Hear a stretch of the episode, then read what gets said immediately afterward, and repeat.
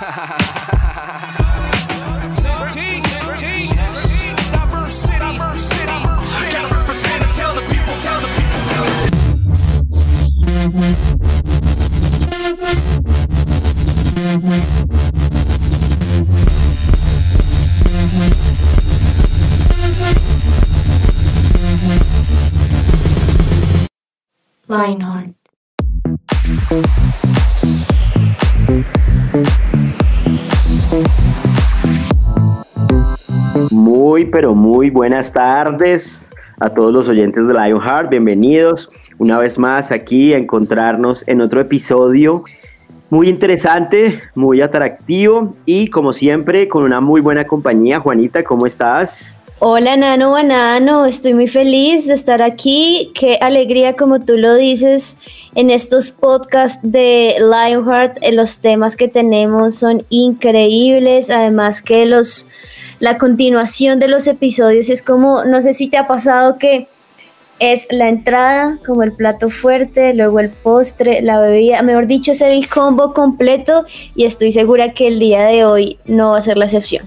Sí, más que este tema está bueno. ¿Sabes cómo se llama? Verdades y mentiras. Uh, ¿Qué mentira? ¿En serio? Mentira. No, de verdad, no, de verdad. ¿De verdad? de verdad, de verdad. Y vamos a hablar de un tema súper chévere, así que vamos de una vez, vamos al grano. Porque, porque es un tema que, que pues es muy real, pero lastimosamente en nuestra cultura, en, pues en todo lo que vivimos, se ha tapado mucho este tema o se han hablado muchas mentiras, se creen muchas cosas en la cabeza que no son la verdad y eso ha llevado a que la gente tenga una imagen distorsionada de este tema.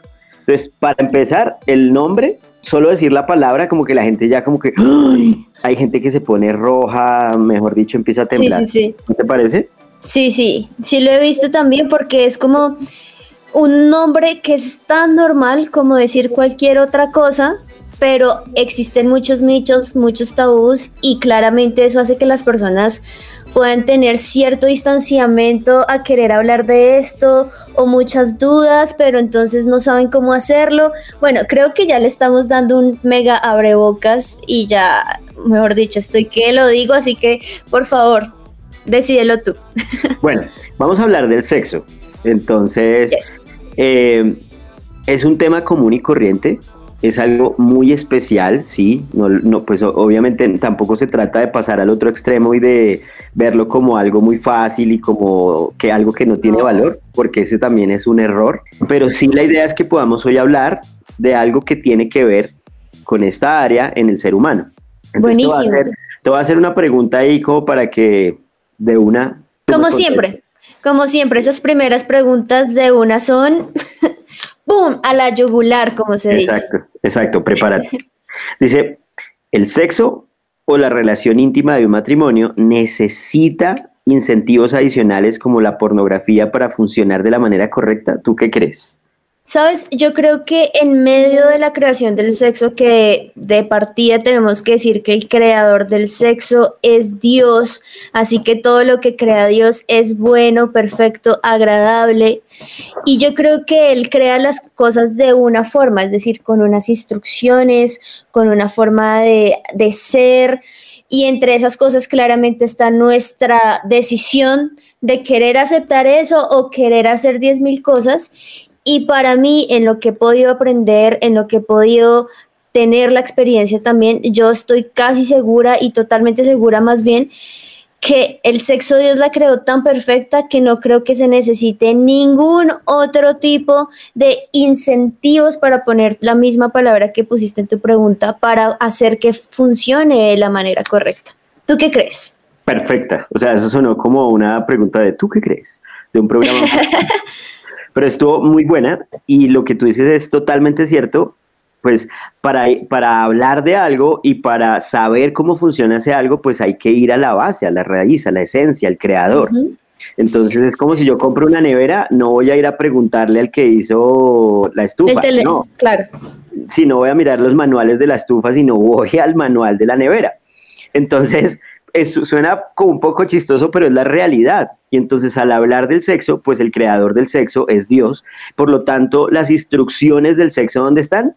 En la, Biblia. Exacto. Y la Biblia nunca nombra unos incentivos, los, la Biblia nunca nombra la pornografía. Eh, antes habla de ella, pues de esas cosas habla como pecado, como cosas que, que le hacen daño a la sexualidad. Entonces, pues la respuesta es no, no, no es necesario incentivar.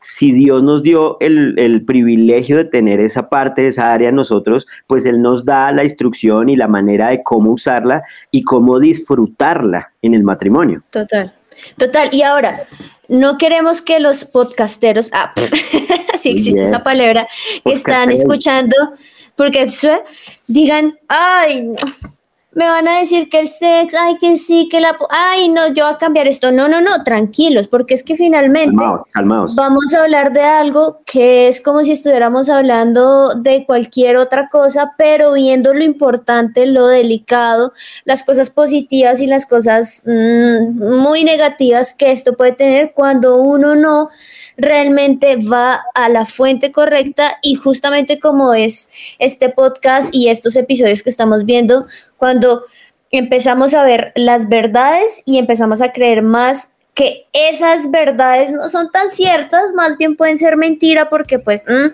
pero también cuando las mentiras las creemos como una verdad y hoy vamos a desmentir un poquito de todos esos tabús que están referentes al sexo, así que quédense porque como cualquier otro tema es importante y en vez de, estar tú preguntándole a tu amigo que tiene la misma edad y que no tiene ni idea o estar buscando en San Google que también vas a encontrar 10 mil cosas, ¿Por qué no te quedas y escuchas un poquito de lo que seguramente es la verdad y netamente la verdad que Dios hice, hizo y creó el sexo?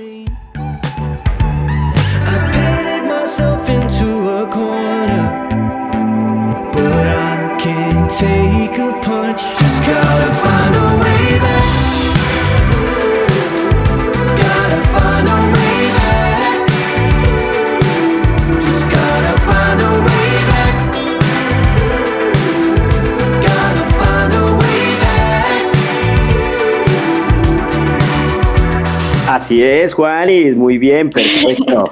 No, es que, pues es que es que eso pasa, ¿no? No sé si a ti te pasaba en el colegio, que en serio es como algo rarísimo que llega el profesor. Eh, bueno, vamos a hablar del sexo y nosotros, a otros les da pena y ya luego uno entiende, pues no debe ser así. Entonces, por eso lo digo, porque seguramente yo lo hubiera hecho. Es que somos bombardeados en todo momento por comentarios acerca del sexo, eh, tal vez directamente o indirectamente las canciones, las series, los programas, los amigos, nos hablan del sexo, nos hablan del sexo y nos hacen tener una imagen errónea o un concepto equivocado del sexo. Y entonces vivimos, vivimos pensando esas cosas, entonces le damos al sexo como, vamos al extremo, el sexo es malo o el sexo es bueno porque no lo puedo hacer, no lo puedo disfrutar. Entonces vamos a los dos extremos y vivimos engañados, vivimos haciendo cosas que no debemos hacer. Y la embarrada de todo esto es que realmente esto es una decisión, el uso del sexo, del buen uso del sexo, es una decisión para toda la vida y puede determinar el rumbo de nuestra vida. Total. Por eso es tan importante hablar de esto. Es fundamental, porque es que además del sexo, eh, digamos que las ideas o lo que pensamos rige mucho nuestro corazón y por ende todo, todas nuestras áreas, porque Dios es muy directo cuando dice que verdad el corazón mana la vida. Y es que eso pasa, cuando uno está como mal, no sé, con alguien, todo uno lo ve oscuro, pues imagínate cuando el sexo que es tan arraigado al corazón, a los sentimientos, a las emociones, a la parte física, a la parte espiritual, no la tenemos con un buen concepto, todas nuestras áreas se van a ver afectadas por eso. Exacto, y es que no solo, el sexo no tiene que ver solo con el exterior, como dice la Biblia, sino que es algo que es en nosotros, en nuestro interior. Entonces, de eso vamos a seguir hablando, pero pues como nosotros no somos los más estudiados en este tema, entonces pues necesitamos levantar la mano o no. Sí, levantar la mano y por qué no ir a un experto como el día de hoy en esto de llamada a un amigo. Tenemos, mira todo lo que hace este invitadísimo, este amigo.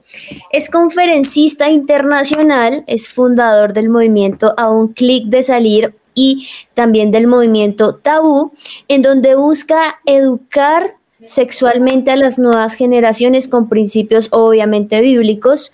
Además, desarrolló el seminario de cosmovisión bíblica en educación sexual, con el que busca enseñar y trabajar con jóvenes contra la pornografía y la masturbación y obviamente otros temas. ¿Cuál, ¿Cuál es el objetivo de esto? Pues buscar la pureza sexual y sin más preámbulos, Hola Cristian, estamos hablando con Cristian Andaur. Gracias por estos minutos aquí en el podcast de Lionheart. ¿Cómo estás? Gracias Juanita, Nano, por la invitación. Estoy muy contento y expectante de lo que vamos a hablar el día de hoy. Así que estoy preparado para que me puedan preguntar y también de poder bendecir en lo que corresponda. Bueno, Cristian, un placer para nosotros poder contar con usted. Cuéntenos un poco de cómo ha sido su experiencia con el tema sexual, contextualizando tal vez un poquito de dónde nace esta intención de hablar del tema, de este tema basado en lo que dice la Biblia, llegando, llegando a fundar a un clic de salir y el movimiento tabú. A ver, un día estábamos con mi esposa, estábamos juntos viendo una predicación, esta predicación recuerdo que duró casi dos horas, pero la predicación en sí fue casi media hora y la hora y media fue solo ministración. ¿Y qué es lo que ministraban? Era un, un lugar donde había muchos jóvenes y adolescentes y había personas con abuso sexual, personas que habían sido adictos a la pornografía y distintas situaciones súper complejas. Cuando veíamos esta predicación, que era un video, nuestros corazones ardían por poder abrazar a estas personas que estaban sufriendo desde ahí comienza algo en nuestros corazones. De hecho, fue algo muy heavy, heavy lo llamamos acá, eh, muy, muy complejo lo que estaba sucediendo. Y, y nace esta, esta como inquietud. Luego tuvimos unas, unas situaciones cercanas de familia y dijimos, vamos a capacitarnos en esta área. Y cuando dijimos, M aquí, créeme que Dios comenzó a usar muchas personas para hablarnos acerca de nuestra asignación personas de distintos países comenzaron a decirnos, mira, esto, esto, y comenzamos a poder tener mayores personas alrededor nuestro. Y sabemos, por ejemplo, el se habla de que la voluntad de Dios es que nos mantengamos, por ejemplo, en pureza sexual, que nos alejemos de toda fornicación. Y lamentablemente hoy día los jóvenes, los adolescentes, su gran problemática es la sexualidad y, nos, yo me he capacitado en todo lo que es también liderazgo juvenil, entonces se juntó estas dos cosas. El liderazgo juvenil, la pasión por los jóvenes y el área de la sexualidad. Así que más o menos fue eso como inició. Y ahora bien, soy parte con, con, mi esposa y amigos, logramos fundar a un clic de salir, que es una fundación. Y esta fundación es de actividad sexual. Hablamos acerca de cómo prevenir abuso sexual infantil, cómo prevenir el tema de la pornografía. Hablamos de aborto, hablamos de atracción al mismo sexo. Generamos instancias de seminarios para capacitar a pastores, líderes, consejeros, padres y hablar el área de la sexualidad. Hoy día, por ejemplo, estamos cursando en este momento nuestro segundo seminario de cosmovisión bíblica en educación sexual. Estamos tan expectantes de que las personas puedan llevar este conocimiento a sus casas, a sus países, porque ha sido extraordinario. Y lo segundo, mi querida, porque la pregunta que tú también me hacías, logramos, por ejemplo, juntar distintos ministerios ministerio como Ya Basta, eh, personas que son a lo mejor más particulares como Itiel Arroyo, Iván Pirela, Luis Beltrán, Gabriel Busto en Argentina, eh, Gabriel Gil en Miami, Carlos Catari en Canadá, varios países y hicimos un movimiento que se llama Tabú. Y este movimiento eh, es para dar, por ejemplo, entregar herramientas también sobre sexualidad con muchos especialistas. Así que, sinceramente, hemos aprovechado la pandemia lo que más hemos podido para poder llevar luz en tanta oscuridad. Impresionante, Cristian. Y también me nace una pregunta y es que en medio de la educación y el querer aprender del sexo, muchos explican o dan el uso de la pornografía y la masturbación como justamente esa ayuda a aprender sobre la sexualidad. ¿Qué tan desierto es eso que va a ayudar y no todo lo contrario, que puede destruir ese concepto que tenemos del sexo? A ver, por ejemplo, ¿cuáles son los argumentos que muchas veces las personas ocupan para que se pueda provocar este consumo o aceptar el consumo de masturbación o aceptar el tema del consumo de pornografía, por ejemplo, en este caso es el acto masturbatorio, una es cuando parejas no tienen deseo sexual. Entonces te dice, incorporemos el tema de la pornografía como estímulo para que las personas puedan sentir placer sexual visual y luego lo puedan ejecutar en su pareja. Y eso es un totalmente, eso es erróneo. Quizás más adelante te lo puedo ir comentar un, un poco más, pero no es correcto. Al fin y al cabo, la persona lo que está teniendo es deseo sexual por la actriz o el actor y no por su esposa. Y el tema de la masturbación, por ejemplo, lo hablan como algo normal. Y la verdad es que en la, adolescencia no, mastúrbate si es normal. Es normal que un niño se autoexplore a los 3, 4 años de edad. Pero no es normal que un adolescente tenga una masturbación compulsiva en su adolescencia, lo cual ¿qué va a provocar? Que, por ejemplo, pueda después tener eyaculación precoz entonces, hay un tema científico, biológico, que no es normal. Y lamentablemente la, la pornografía es la prima hermana, me hablo de tan cercana a la masturbación. Son muy pocas personas que llegan a la masturbación sin tener eh, pensamientos pornográficos. Entonces, esto se junta y lo único que provoca es un deterioro en la sexualidad del adolescente. Y esto es algo, Cristian, que tal vez no se habla mucho y no se le dice mucho a los jóvenes, pero ¿cuál realmente es el efecto que tiene la pornografía y la masturbación en la vida de un adolescente? Por ejemplo, lo que es la pornografía trae una consecuencia a nivel neurológico. Si quisiéramos, por ejemplo, hablar con personas eh, que no sean cristianas, para no dar argumentos como teológicos o, o de la fe, hablemos de ciencia, hablemos de neurología, cómo ataca a nivel cerebral el tema de la pornografía. Y esta es lo siguiente, nuestro cerebro nunca estuvo tan capacitado para recibir tanto estímulo. La pornografía te ofrece los superestímulos ¿Qué significa esto? Que viene a saturar tu sistema de recompensa, lo satura a tal nivel que genera químico que se llama dopamina, a tal nivel que te secuestra secuestra tu mirada, secuestra tu atención, por eso el adolescente deja actividades normales y lo único que quiere pasar son horas y horas consumiendo pornografía. Comparan el cerebro de un adicto a la heroína con el, con el cerebro de un adicto a la pornografía y se encienden los, las mismas zonas de placer en ambos cerebros. Claramente, el adicto a la heroína en tanto consumo puede terminar su vida con una sobredosis y morir. El adicto a la pornografía no muere pero puede llegar su vida a personas tales como Ted Bundy, que era una persona que mató a muchas mujeres en Estados Unidos, y tus pensamientos pueden llevarte a lo más atroz de la vida. Entonces, daña el cerebro de una forma gigante. Wow. ahí también me surge una pregunta, Cristian, y es que creo que existen en este momento por las redes, por los medios, pues uno, como bien lo dice el movimiento, el movimiento el cual tú creaste es a un clic de salir, uno está a un clic de poder conseguir cualquier cosa.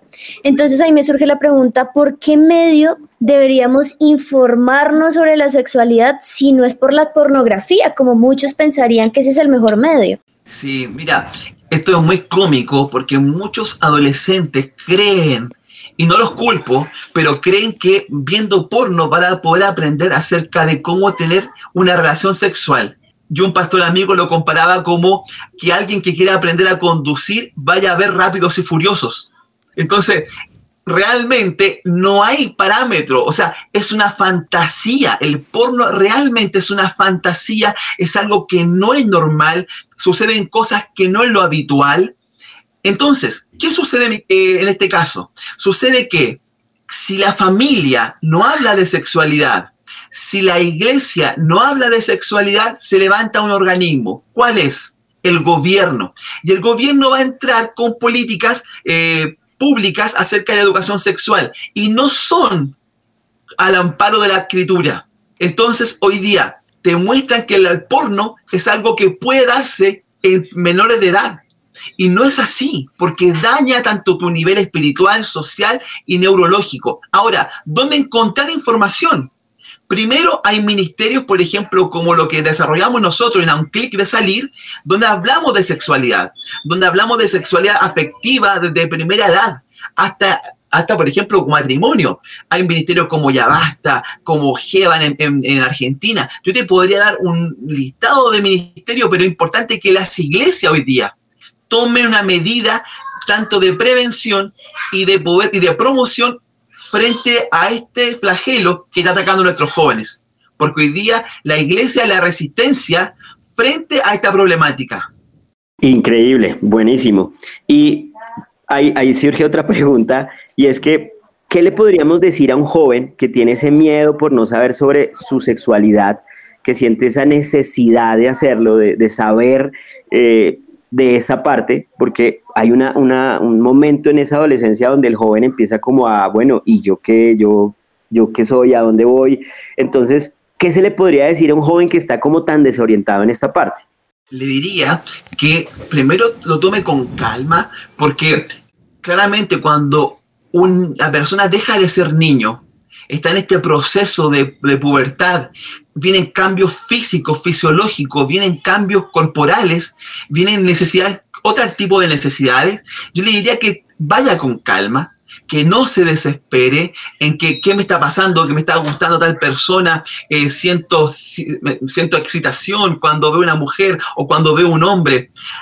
Es algo normal que está sucediendo y que es importante, por ejemplo, encontrar ¿Qué es lo que dice la Biblia? ¿Qué es lo que dice tus pastores? ¿Qué es lo que dice, por ejemplo, tus padres? Poder conversar, poder hablar. Esto me está sucediendo, esto me está ocurriendo, siento ciertas sensaciones, mi cuerpo está respondiendo a ciertos estímulos. Abrirse a la comunicación, preguntar a sus padres, no dejarlos de lado. Creo que lo fundamental es que el niño o la adolescente o el joven comunique, que no guarde silencio a lo que está viviendo en este proceso tan eh, revolucionario en su cuerpo. Tremendo, Cristian. Y por eso creo que es tan importante el proceso que tenemos para descubrir esto tan maravilloso que es el sexo, que finalmente es algo que creó Dios para el placer, para algo supremamente hermoso. Y por eso, ¿será que es posible saltarse pasos en este proceso de descubrimiento? Y también, ¿cuál debería ser ese proceso adecuado para experimentar y descubrir ese tema tan fascinante, pero también tan delicado que es el sexo. No hay que saltarse ningún proceso, ya que cada individuo va tomando, va adquiriendo ciertos cambios, eh, tanto hormonales, eh, físicos y de identidad. Entonces, saltarse un proceso no es lo correcto, debe vivir cada proceso. Ahora, cómo vivirlo y cómo yo lograr identificar qué soy, quién soy, es importante poder tener ciertos espejos. Y estos espejos yo te recomiendo, por ejemplo, a quien lo escucha, primero visibilizar qué es lo que dice la Biblia de mí, qué es lo que dice la Biblia de mi sexualidad, qué es lo que dicen mis padres de mí, qué es lo que dice mi entorno. Porque hoy día la verdad que, por ejemplo, ni la escuela, ni la moda, ni ninguna industria va a decir realmente quién eres tú, sino lo que el estereotipo ellos te quieren mostrar y tener personas casi como en, en una industria que los van cortando a todos iguales.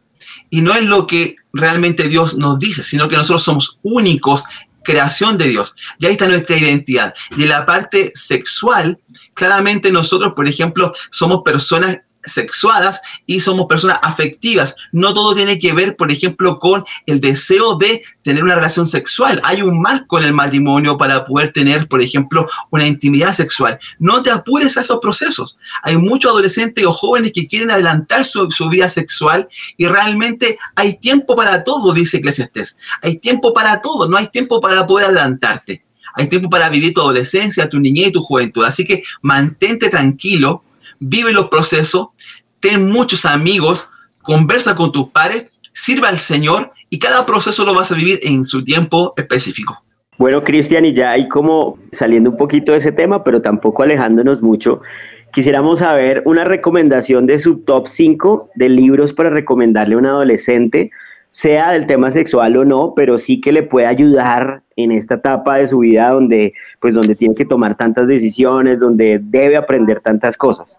Para mí el, libro, por ejemplo, el que más me ha volado la cabeza desde que lo leí cuando era adolescente y me encantó, fue Una vida con propósito de Rick Warren. Creo que ese libro es, extraordinario poder. Bueno, y ahí está el liderazgo con propósito, una iglesia con propósito, tiene varios, así que lo encuentro muy bueno. Otro de liderazgo que me encanta mucho es Liderazgo en 360 grados de John Maxwell. Ese libro también, ¿por qué? Voy a ser súper breve, porque te posiciona para poder tú ser de influencia tanto en tus pares, los subordinados o las personas que están sobre ti. Entonces, es el liderazgo no tiene que ver con un tema de títulos, tiene que ver con un tema de la posición que tú tienes. Así que es extraordinario ese libro. Otro que me encanta, que de hecho lo ocupo mucho para dar talleres de pornografía, que es eh, La verdad sobre la pornografía de Gabriel Bustos, que es argentino. Es un libro muy bueno. También está el libro de Esto, esto aquí se habla, que de José Luis Sinali, que también es argentino, que es acerca de sexualidad y otro que me encanta, que es de la pastoral juvenil, que se llama Raíces, que es de Félix Ortiz. De verdad que ese también me encantó porque se puede aplicar al liderazgo juvenil. Buenísimos esos libros y gracias Cristian de verdad por tu tiempo, gracias por lo que haces, estos movimientos en esta nueva generación es tan tan importante, así que muchísimas gracias, esperamos que te vaya muy bien en tus proyectos y gracias por tomarte unos minutos para estar con nosotros aquí en Lionheart. Juanita, Nano, fue un placer poder estar junto a ustedes, muy contentos, feliz por lo que ustedes están haciendo, de poder llevar estos mensajes a la adolescencia de los jóvenes, que son tan importantes hablar acerca de estos flagelos que están atacando, y más aún en pandemia, a nuestros jóvenes. Así que tanto a ustedes y a todos los que nos escuchan, les mando un abrazo desde Chile y decirles lo siguiente, que no hay pecado más rojo que Dios pueda blanquear. Dios blanquea cualquier pecado. Y una frase que siempre hemos acuñado, no necesitas salir de la pornografía para acercarte a Jesús. Necesitas acercarte a Jesús para salir de la pornografía. Así que Dios te bendiga. Un abrazo desde Chile. Bendiciones. Is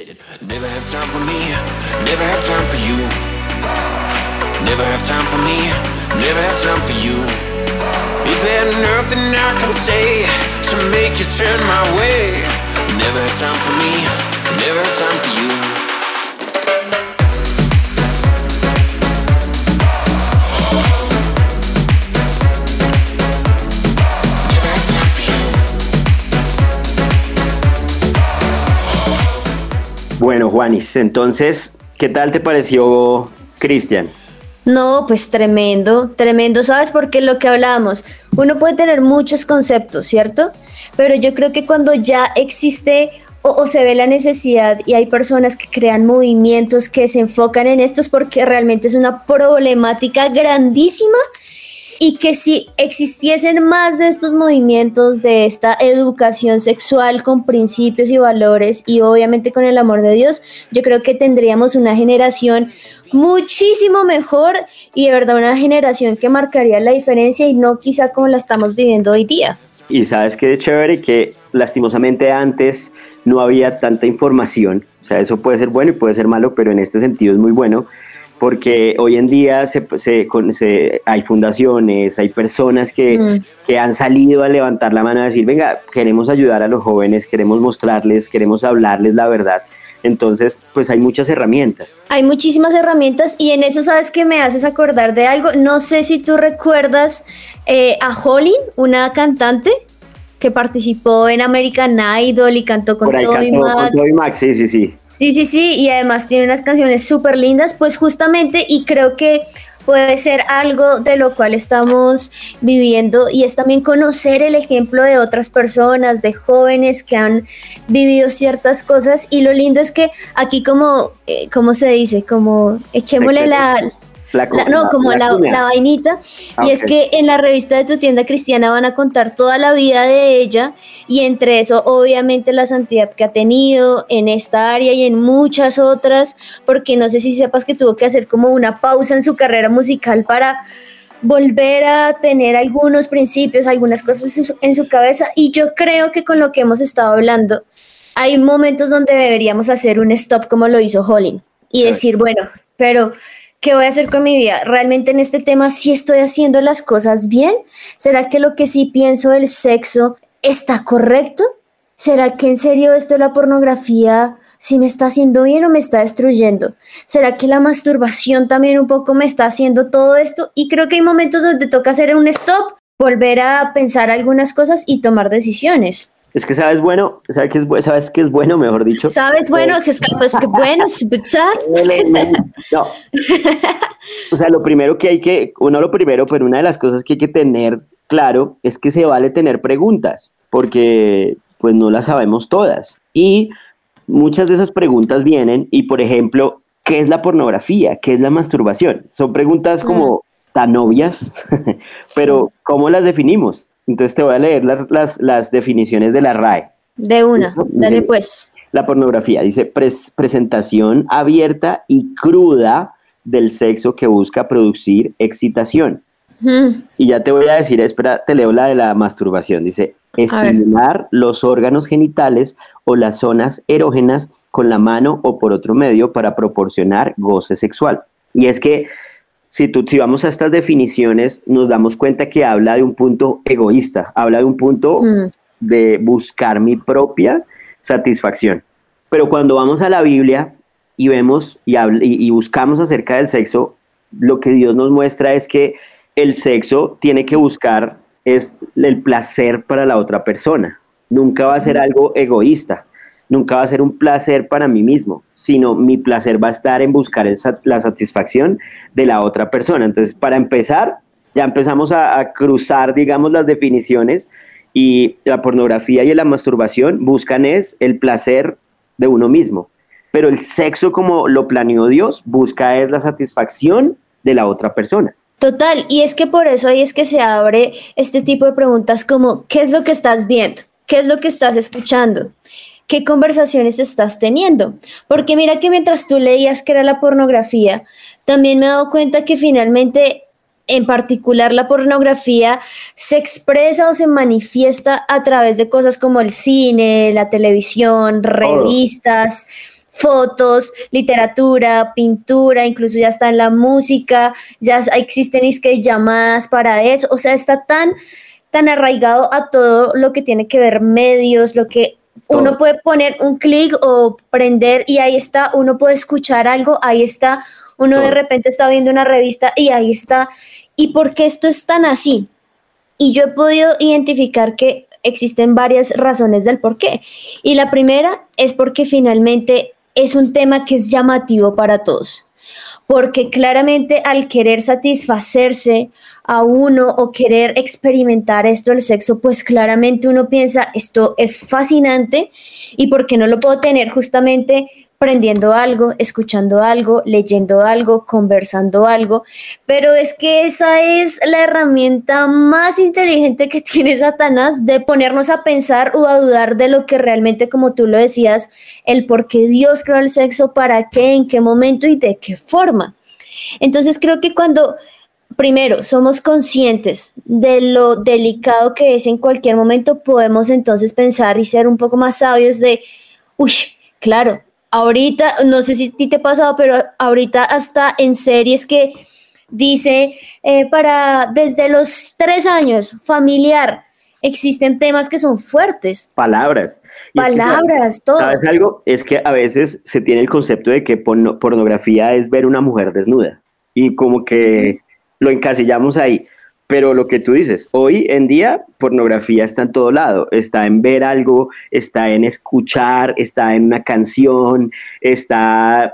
no, pasa normalmente que uno está buscando algo en internet y da un clic y sale una mujer vendiendo papel higiénico, pero sale en vestido de baño. Eso es pornografía, nos están vendiendo todo eso. Y lo, lo, lo, impresionante de todo esto es que la sociedad no lo está haciendo ver como algo normal, como algo como pasajero, como algo y la realidad es que no. La masturbación, tocarse, el tocar a otra persona, el buscar aprovecharse de otra persona, todo eso hace parte y la sociedad no lo está vendiendo como algo normal.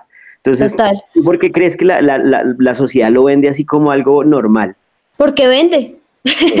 porque, porque ellos simplemente necesitan saben qué punto es perfecto para que las personas se enganchen, se enganchen a una serie, para que nosotros nos enganchemos a una serie, para que escuchamos cierta música y vende. Entonces, ese es su, su, su clic perfecto porque saben que es un tema tan importante y que a todos nos tiene envueltos. ¿Y sabes algo? Estaba buscando un poco también en la definición, esta vez no en radio, sino en Wikipedia acerca de la pornografía, como la misma cosa, y me llamó la atención algo, y es que, bueno, primero quiero hacerte una pregunta. Cuando uno escucha pornografía, masturbación, uno es como, uy, no quiero hablar de esto, o otros, ah, sí, es súper normal, bla, bla, bla. Pero cuando uno escucha, digamos, la palabra prostituta, prostitución, ahí sí es como, uy, terrible, ¿cierto? No, eso es una ofensa. Pero mira que pornografía significa, viene de las palabras griegas porn, que significa prostituta, y graph, que significa lo escrito, y ia, que significa estado sobre algún tema. Es decir, es la descripción o una ilustración de un símbolo de prostitución.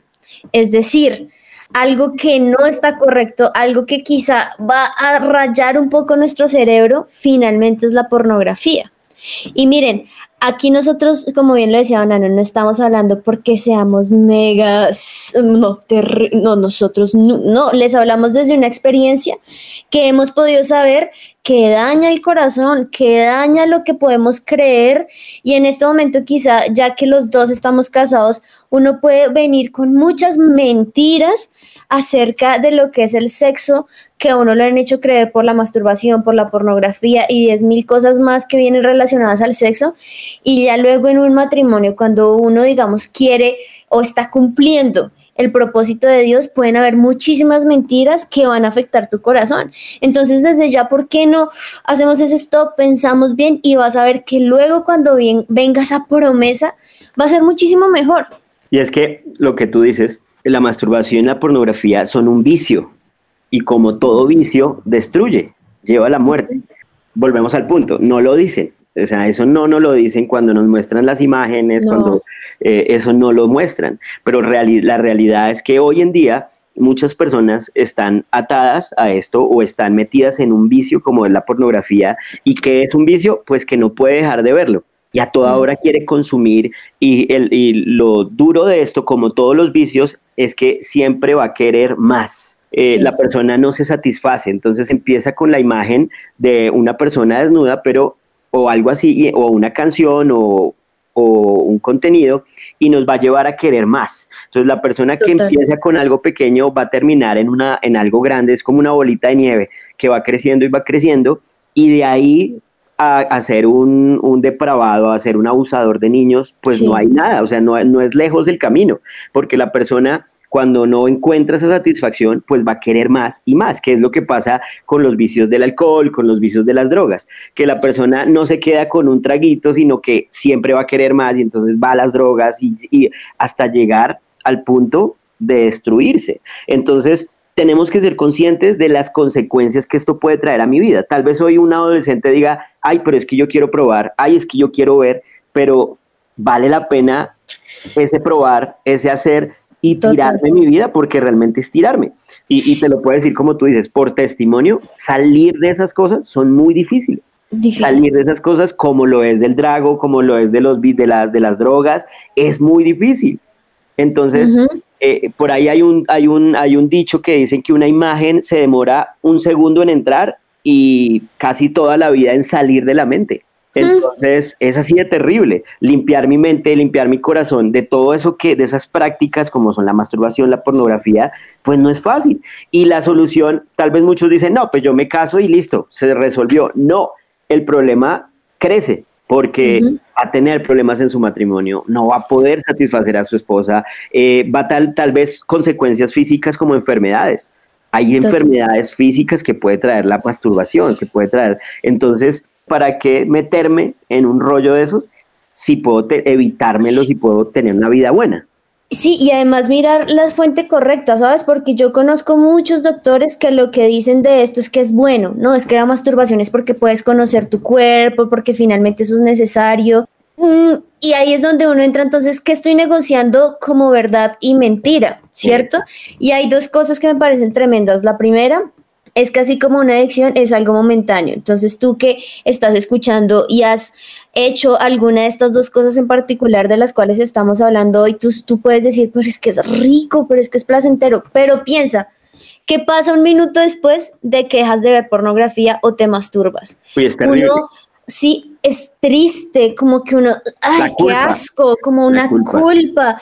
Y eso pues finalmente es algo momentáneo por el resto del día que vas a tener esa culpa y es horrible en tu corazón y en tu cuerpo y en tu mente. Y también es que ahorita se concibe que el sexo o que ver esto también es amándome a mí mismo, es que esta es una forma de amor y no lo es, eso no es amor es eso, yo tengo que pensar también en la otra persona y ese es un punto importante. Em, tal vez el joven diga, no, pues yo para casarme me falta mucho, pero la realidad es que ya Dios apartó su, la red para usted. Dios ya le tiene, ya le tiene su... Esa punta de anca. Sí, Dios ya le tiene su, su pechuga a la plancha, ya le tiene su... Uy, o la mejor, o la mejor parte, el lomo, así suavecita la realidad a lo que queremos ir es que Dios ya tiene una persona para usted. Y, y, yo tengo que pensar en ella, así como ella va a pensar en mí. Yo quisiera, o pues lo que quiere cada persona para casarse es que llegue una persona igual de limpia, digámoslo así, digamos, igual de pura, igual de santa a uno porque uno no quisiera llegar con una persona que está un montón de vicios, con un montón de cosas que uno va a decir, uy, ¿qué pasó aquí?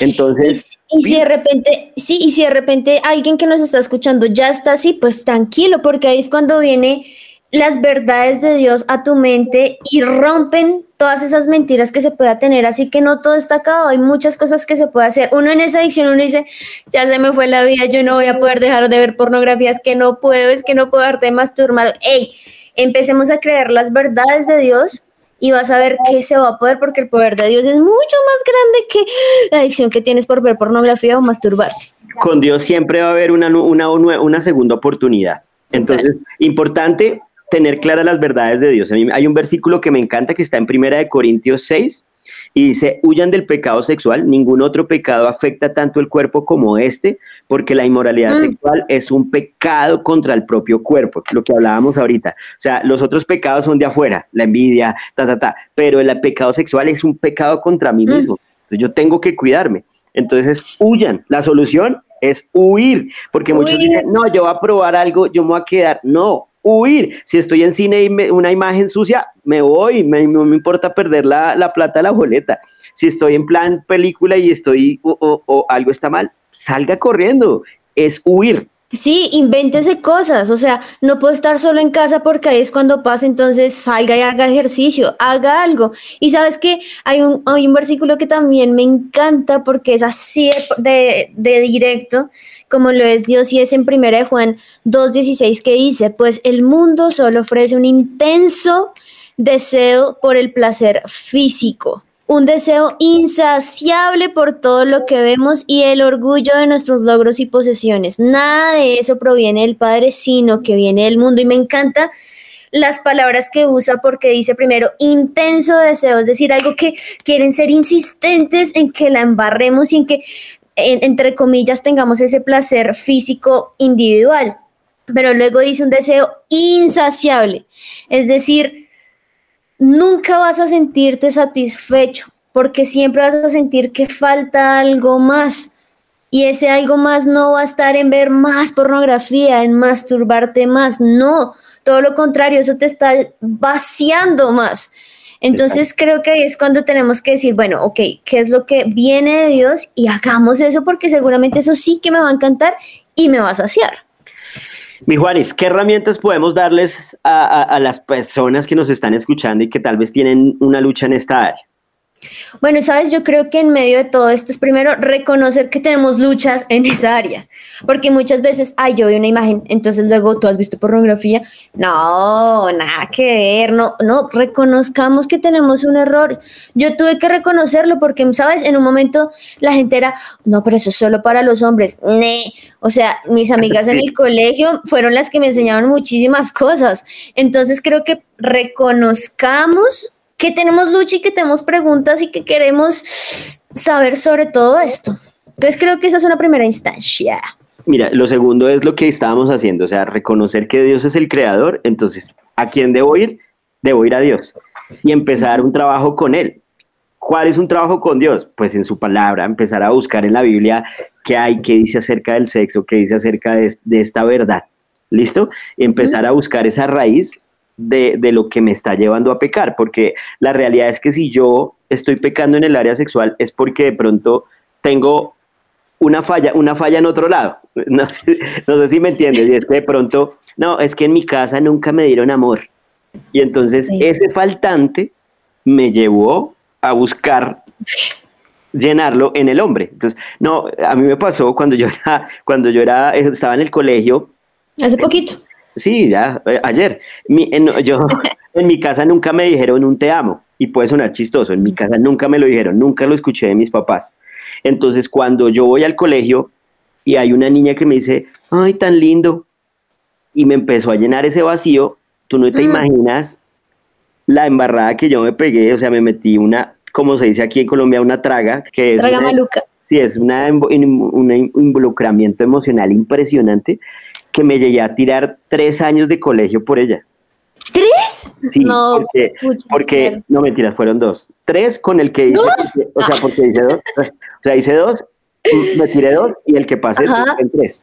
Sí, pero, sí, sí. Pero yo, o sea, solo pensaba en ella, no, o sea, no veía nada más, yo no estudiaba, soñaba con ella, porque es el faltante me llevó a cubrirlo con eso. Entonces, tengo que buscar la raíz de mi pecado, ir a donde Dios y empezar a trabajar y buscar la raíz del pecado.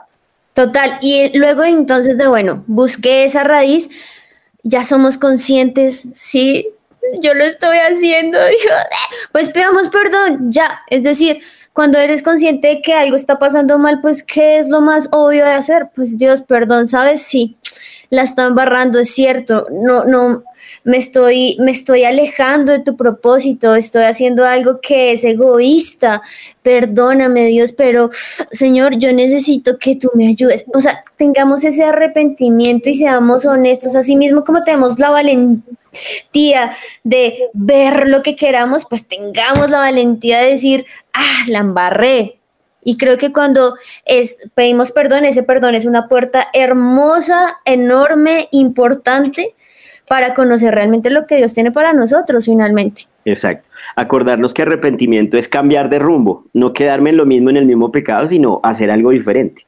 Ahora, ahí, ahí, perdóname, Banano, porque me parece algo ah, que lo que estabas diciendo es que, uy, y es que también existe un momento donde uno dice, ay, sí, perdón, la embarré, y uno la vuelve a hacer.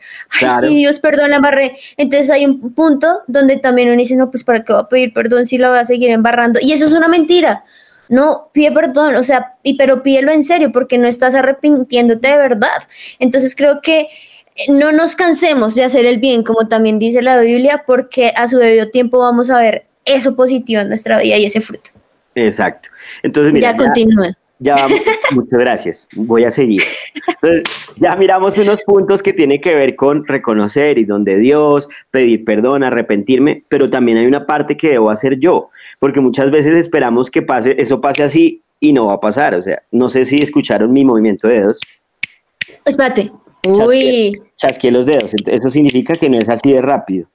Entonces, yo tengo que tomar decisiones. ¿Y tomar decisiones con qué? Con las cosas que me hacen daño. Entonces, tengo que ser radical. Y en este punto, ahí es donde se muestra el verdadero valiente. Porque ser radical no es fácil. He conocido de personas que tenían lucha en esto y salieron del televisor o sea, vendieron su televisor porque sabían que los llevaba a eso. Entonces, para grandes cambios, yo tengo que tomar grandes decisiones. Ush. Y espérate, espérate, otra vez, ¿cómo? Voy a repetir. Para grandes cambios, tienes que tomar grandes decisiones. Oh. Y es que, ¿qué decisiones es? Dejar de ver series, dejar de las redes sociales, dejar de ver películas, dejar amistades. Que, o sea, por eso te digo, suena, suena fácil, pero vaya y hágalo. Vaya y hágalo, papi. No. Es difícil, es muy difícil. Entonces, es empezar a tomar decisiones, pero eso van a ayudar a sanar mi corazón. Cuando yo tuve problemas en estas, en estas áreas, yo tomé decisiones. Al principio hay que ser radical, pero cuando uno pasa el tiempo y uno se mantiene, ya puede ir soltando. O sea, yo no voy a decir que no voy a ver, no veo televisión, no, sí, ya veo películas, ya veo, pero al principio hay que ser radicales, cortar con todo lo que me hace daño. Y después, ya cuando Dios empieza a hacer su obra y empieza a restaurar y sanar, ya puedo ir como, como soltando algunas de, algunas de esas cosas que, que había, como todas esas decisiones que había tomado. Y algo increíble con lo que estás diciendo es que listo, fui radical y creo que uno de los últimos puntos como para decir qué podemos hacer es sepamos ¿qué, qué, qué? La cereza en el pastel. La cereza del pastel, así es, el broche de oro. Es, esto va a ser diario, porque así como no es fácil, todos los días tenemos que vivir un día a la vez. No es como, uy, ayer no vi nada, uy, ayer no lo hice, sí, perfecto. Entonces, hoy voy a estar bien. Mira, tú prendes el televisor y ya puede ver una imagen que ¡fum! Entonces uno tiene que ser consciente de esto y vivir día a día para tratar de tener una vida de santidad, que es lo que finalmente Dios quiere. ¿Y cómo vas a lograr eso? Pues pidiendo ayuda de Dios o sea, Espíritu Santo, por favor, ayúdame, ayúdame, ayúdame. Eh, hoy tengo que quedarme solo, entonces ayúdame. Hoy, ¿qué, puedo ver? Haz algo. O sea, dime cuando la estoy embarrando y mira, también estoy chasqueando como tú. Ay, sí, sí. sí así entonces, eso que, eso que estamos generando, pues estamos generando una dependencia de Dios. Entonces, mientras más dependemos de Dios, menos dependemos de la pornografía. Entre más dependemos de Dios, menos dependemos de la masturbación. Entre más dependemos de Dios, menos dependemos de mí mismo, de mis placeres, de lo que yo quiero hacer. Y ahí sí estamos conociendo muchas más cosas. Entonces creo que tengamos conciencia que es el día a día y podemos vivir una vida de santidad. Mira que los expertos que tratan adicciones o vicios hablan de victorias diarias. Mm. Entonces es no hacer metas a un mes sino es lo que tú dices, diario. Y cada día, uy, logré, este día pasé en limpio, vamos para el otro. Y si de pronto caigo, si de pronto la embarro, no quedarme ahí, sino bueno, vamos a lograrla, porque mi meta es lograr más victorias diarias. Impresionante, impresionante. Pues, ¿Y sabes qué es lo más impresionante de esto? ¿Qué es lo más impresionante? Que si tú quedaste, podcastero, tú o yo, como iniciado con este tema, este hasta ahora es el primer episodio. y viene Hay segunda parte. Eso. Entonces, por favor, a todos los que nos escuchan y a los que no, escúchenos. Pero les, recomendamos el segundo episodio que viene de este tema. Si les quedó gustando algo o si necesitan algo de este podcast, lo pueden escuchar en todas las plataformas digitales, ¿cierto, Juanis? Así es, sí, estamos ya en todos lados, o sea, no hay excusa, estamos en Spotify, estamos en SoundCloud, ya estamos en YouTube también. Hay muchas plataformas donde pueden escuchar estos y todos los episodios que tenemos en Lionheart de 180 grados. Entonces nos vemos pronto, eh, nos escuchamos más bien pronto. Dios los bendiga. Chao, Juanis. Chao.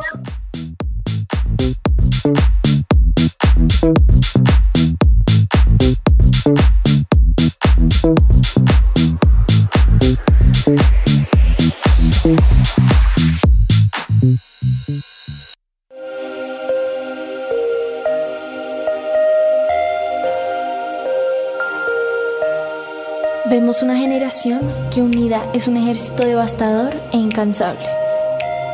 Un ejército que lucha sus batallas con ojos cerrados. Vemos una generación que al salir el sol ellos salen con él. Su motivo, expandir su nombre. No descansarán hasta que cada corazón viva por Jesús.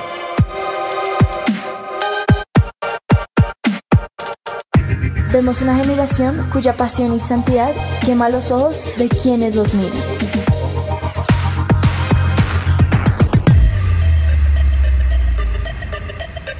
Vemos un ejército que no le teme a la muerte, porque saben que sus vidas están en la mano de Dios. Nuestra meta es ser una generación invisible, donde se pueda reflejar a Dios. Queremos ser el cuerpo de Dios. Brazos que abrazan y levantan, manos que sanan, hombres donde llorar, una sonrisa que inspira y cambia vidas. Vemos una generación cuya única función es ser la tinta que usa un escritor. Somos una generación que no se conforma con la imagen mediocre del mundo. Vemos una generación cuyo corazón sigue al león y un ejército que no le teme a los planes Dios. Lionheart.